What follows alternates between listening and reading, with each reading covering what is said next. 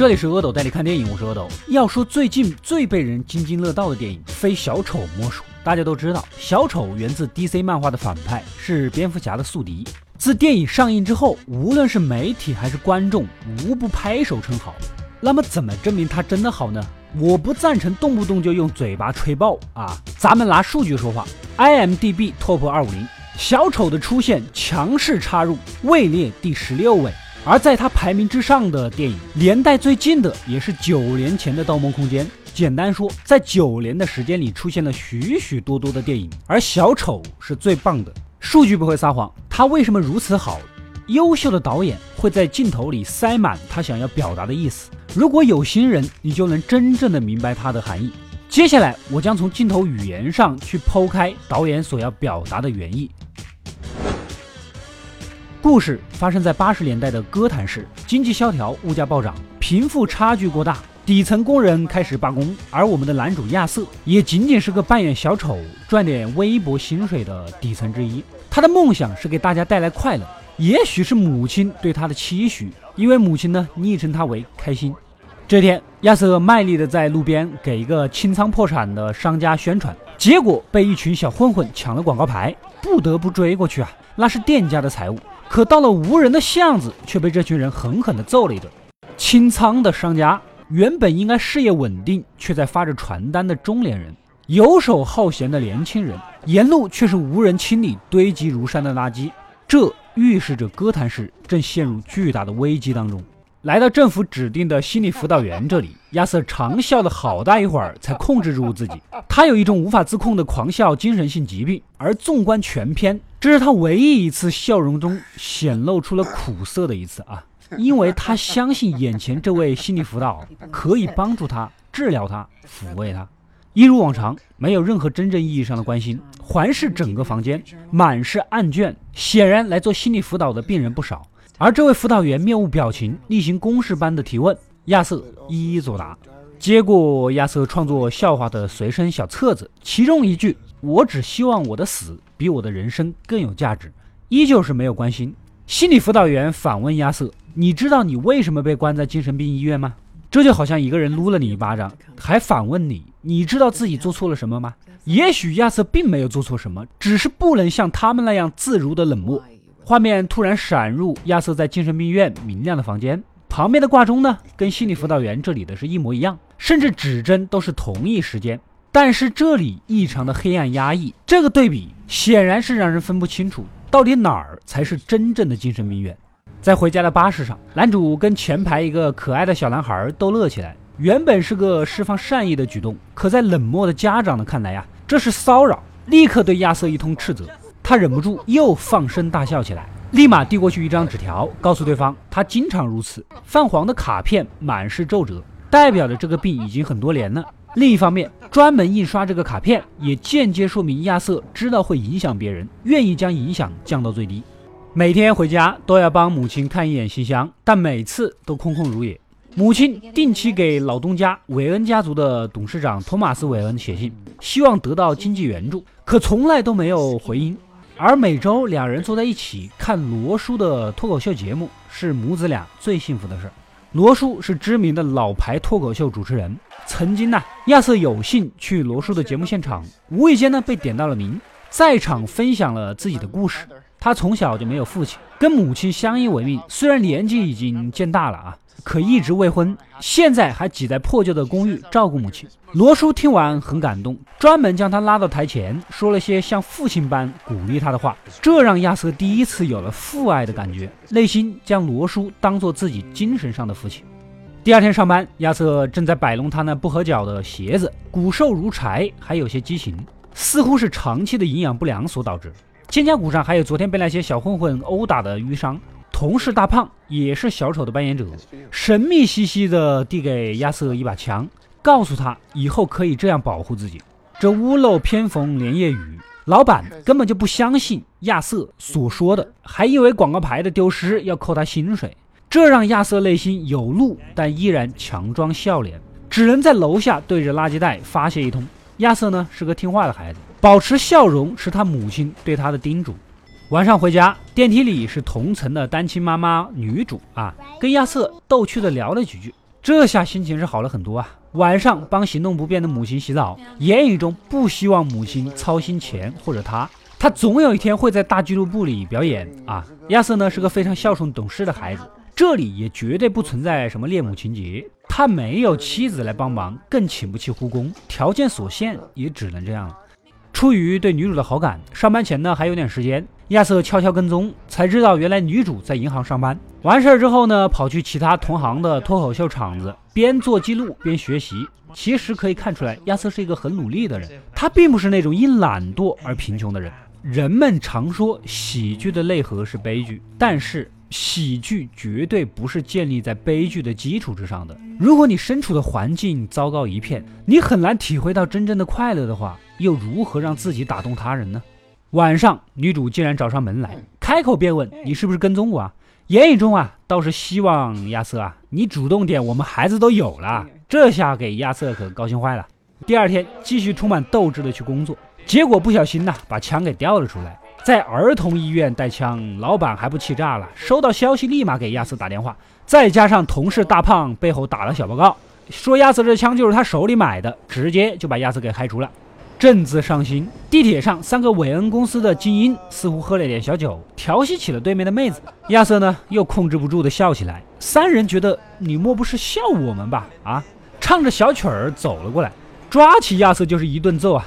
亚瑟想要拿出卡片解释，可袋子就被抢过去了。就在混乱中，掏出了手枪，打死了其中两人，追到台阶处打死剩下一个，然后慌乱的逃出了地铁站，躲入公共厕所。可此时，一种奇异的感觉涌现，亚瑟情不自禁地舞动起来，仿佛杀死人渣如此的美妙。随着一串镜头晃动，再次对焦到镜子前，这一刻预示着亚瑟第一次见到了真正的自己。回到公寓，直奔女主家，上去就强吻，捅破了那层窗户纸。现在的他拥有无比的勇气。当你做过一般人没做过的事情，内心也会随之变得强大起来。隔天去收拾打包，临走前，亚瑟决定打最后一次卡。I forgot to punch out。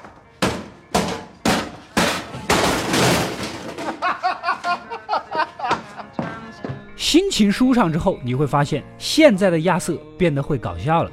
地铁杀人的新闻呢，很快上了电视。哥谭市的豪门企业巨头托马斯·韦恩却在电视上夸夸其谈，力挺死者，谴责凶手。然后把真实原因归咎到仇富，游手好闲的穷人都是小丑啊！他竞选市长就是来拯救大家的，自大的毫无遮掩，这让电视这头的亚瑟啊嗤之以笑。心理辅导员那边依然只会重复那几个固定问题，丝毫不在乎亚瑟说了些什么。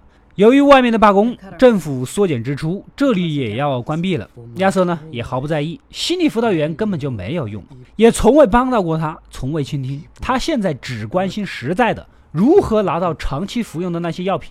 生活要继续。亚瑟找了个场子做走穴演出，哪知道狂笑症又发了。不过最终由于女主的在场，演出圆满结束。之后有女主一起陪着逛街，一起吃饭，像正常恋爱那样。就连坊间也大肆宣扬杀死三个人渣的小丑是城市的惩罚者，是英雄，仿佛自枪击事件之后，生活变得美好起来，头一次有了存在感。回到家，母亲又写了一封信。他这数十年来坚持写信，但从未收到过回复。亚瑟呢也好奇，忍不住打开看看。这一下，一个惊天大秘密摆在了眼前。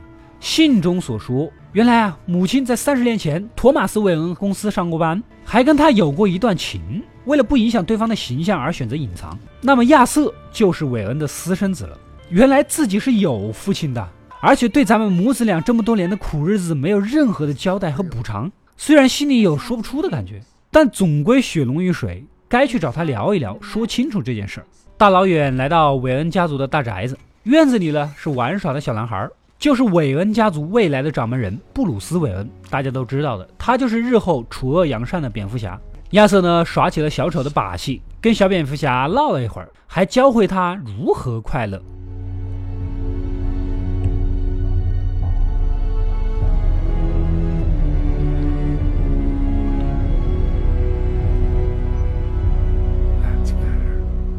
小蝙蝠侠呢，从自己的小木屋走进的时候呢，从滑杆而下。这个镜头呼应了蝙蝠侠的其他作品。此时，韦恩家的大管家赶忙过来制止：“你母亲有妄想症，她跟韦恩大老爷毛关系都没有。”亚瑟接受不了事实，抓起管家，但鉴于小蝙蝠侠在旁边，不想影响小孩子，连忙抽手跑了。其实啊，亚瑟的本性真的是个很善良的人。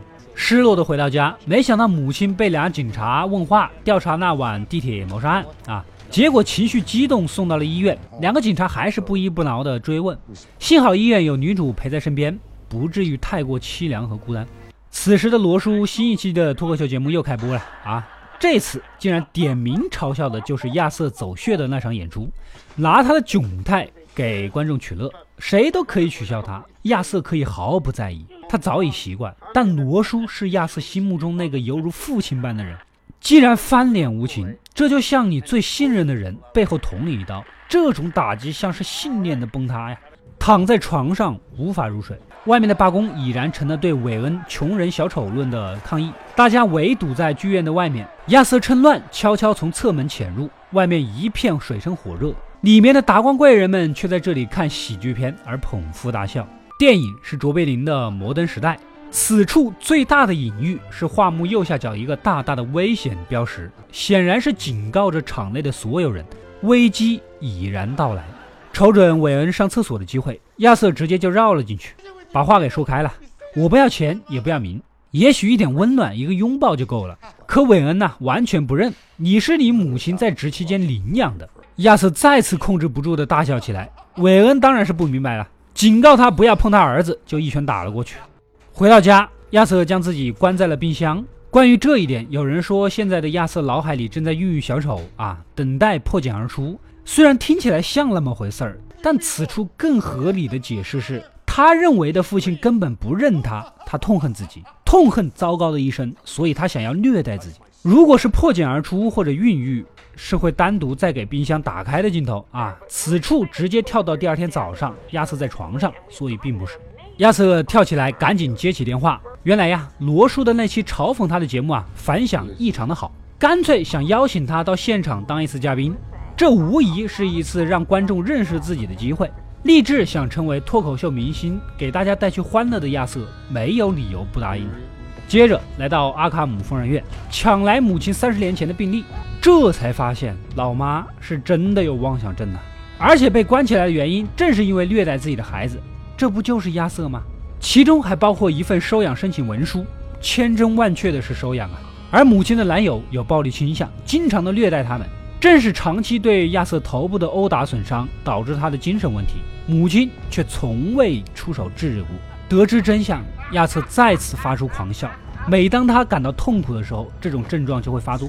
他甚至伴随有解离性失忆症，对童年创伤排斥性的失忆，魂不守舍地回到女友的家，却把女主吓了一跳。言语中跟亚瑟其实并不太熟，是不是走错了门儿？亚瑟做了一个记忆中女主曾跟他聊天做过的自杀手势，可对方根本就不理解。此时的他才真正的意识到，原来女主跟他在一起也是自己幻想的。从这个手势开始，到鼓起勇气强吻他，到参加自己脱口秀演出，以及演出成功，再到牵手逛街，陪他在医院，甚至自己参加罗叔的脱口秀节目，一切的一切都是自己的妄想症，跟母亲一样可悲。亚瑟的一生就是他母亲造成的，他从未快乐过，母亲却要求他快乐。现在的他决心要结束这一切，亲手将给他带来痛苦的母亲杀死。他认为自己的一生是悲剧，没想到却是一出喜剧，一场让所有人听到都会觉得好笑的喜剧。回到家，为上节目做准备，亚瑟模仿着之前那些嘉宾的出场方式，演练着台上的一切。如果有要求让他现场讲个笑话，那么他决定就在台上自杀，展现给大家看看自己这个鲜活的笑话。接着一番梳理打扮，凹了个造型，也就是我们熟悉的小丑该有的那头绿色头发。此时前公司的同事大胖和侏儒跑来看他，其实大胖是拉着天真的侏儒一起过来套话的。关于地铁杀人案的事儿，枪是他的，希望一起能串个供。亚瑟根本就听不下去，直接掏出利器捅死了大胖。不是你给我的枪，打报告害我没了工作，现在你还有脸跑来让我替你隐瞒？侏儒呢，一直以来对他挺好啊。亚瑟并没有杀他，个头不高，还给他拉开门梢放他回去。人生呢，就像一款超艰难的游戏。以前可能是因为还要照顾母亲，心有牵挂；现在没有任何的负担，可以提前退出，如释重负啊。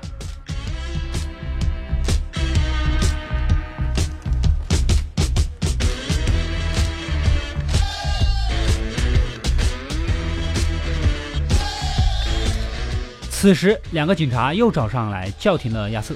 并没有直接拔枪抓捕，说明侏儒哥啊并没有报警。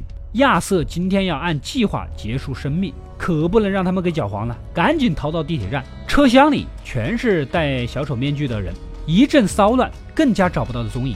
两个警察呢也被当成了目标，被人群按倒在地。到了节目后台，亚瑟再次拿出枪预言：对于一无所有的他，就像那句“我只希望我的死比我的人生更有价值”。在一阵掌声之后，亚瑟跳着舞出场了，并没有像之前所演练的那样佯装镇定，而是真正的轻松和自然。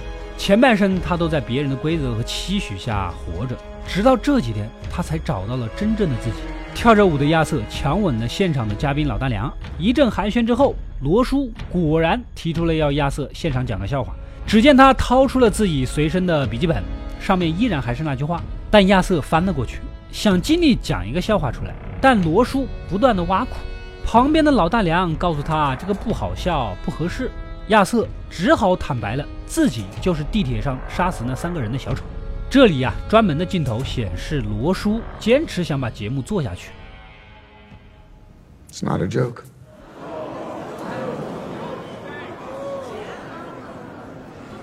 You're serious, aren't you? You're telling us you killed those three young men on the subway? Mm-hmm. 他是个嗅觉灵敏的媒体人，这种第一手新闻无疑又能让自己的节目爆火。继续追问细节，当然呢，自己免不了冠冕堂皇道貌岸然的一番正义的谴责。可这样却激怒了亚瑟。外面一大群穷人正在挣扎，你却跟我讨论这三个人渣的性命珍贵，我逃避责任什么的。接着，亚瑟控诉了这群人制定的规矩。规定什么好笑，什么不好笑；控诉权贵的冷漠，韦恩那样的人的虚伪和无情；控诉罗叔的无耻，请他过来只是为了再次嘲笑他。争吵中掏出枪将其打死，但是亚瑟依然没有伤害任何不相干的人。这是场电视直播，亚瑟原本只是打算结束自己的一生，他没有任何想带头领导什么的意图。但激怒后的这一番话，却点燃了全城反抗者的热血。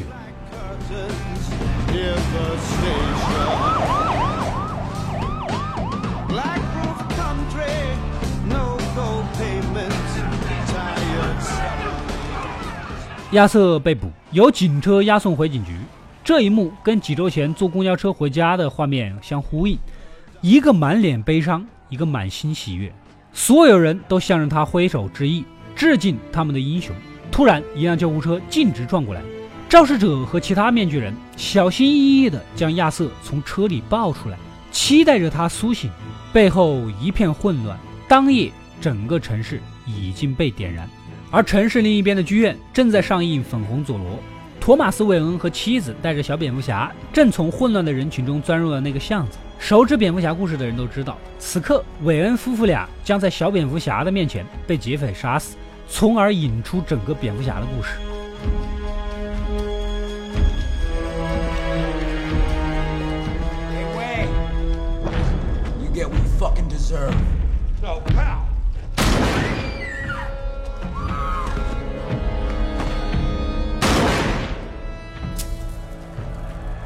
回到亚瑟这里，他在万众的注目下逐渐的苏醒。亚瑟的一生都像空气一样被人忽视，可现在却成了无数人的领袖。在所有人的欢呼声中，他给自己画上了标志性的血红色嘴角。本性善良的他，这真的是他想要的结局吗？不是，他的人生退无可退，无路可走。他曾经按照别人的规则生存，但真的不擅长。从今往后，他要按照自己的规则。主宰歌坛市。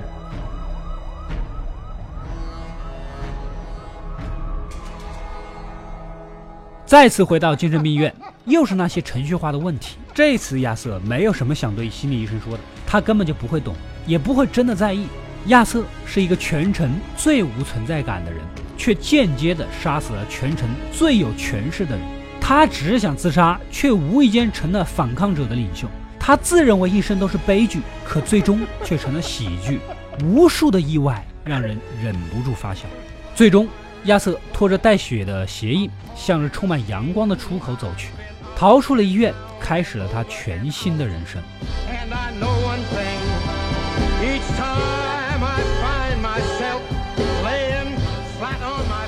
故事到这里就结束了。关于最后亚瑟头依靠着车窗的镜头啊，有人评价是向希斯莱杰版的小丑致敬啊。但其实如果拍摄演员从车里往外看，车这个东西又是相对固定且单一的场景。车窗位置只有这么四个面，加上杠精啊，可能要说算天窗，也就算五个面吧，只可能那么区区几个单一的拍法。所以这个地方最大的呼应是对前面公交车的一个交代和对比，不然我说他是向辛德勒的名单和我不是药神致敬，你看可还行？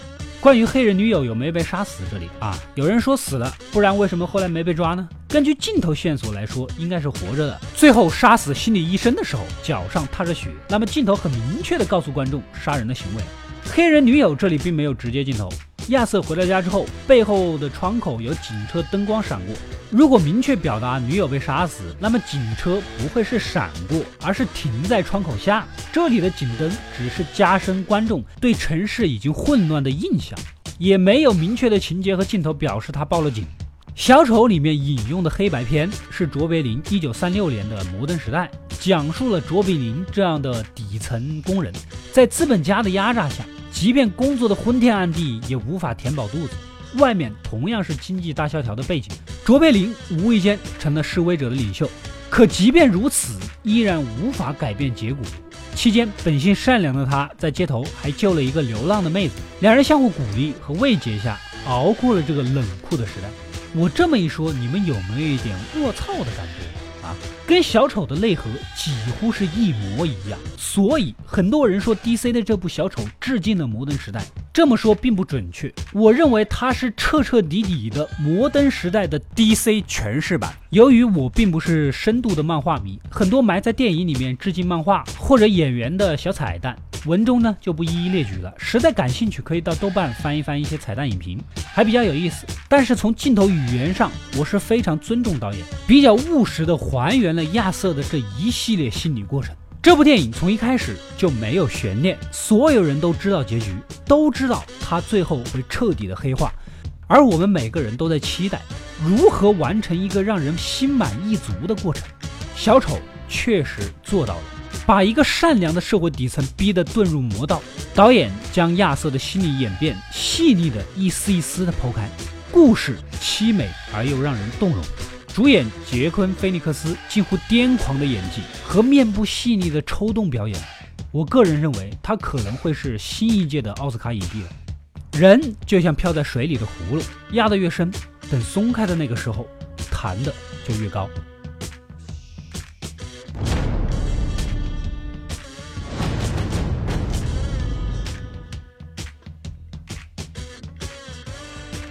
我是阿斗，一个让你沉迷于故事的讲述者，浓缩电影精华又不失它本来的魅力。扫描二维码添加我的微信号，除了能第一时间收到更新，更有独家解读的视频等待你的发掘。扫描它，然后带走我。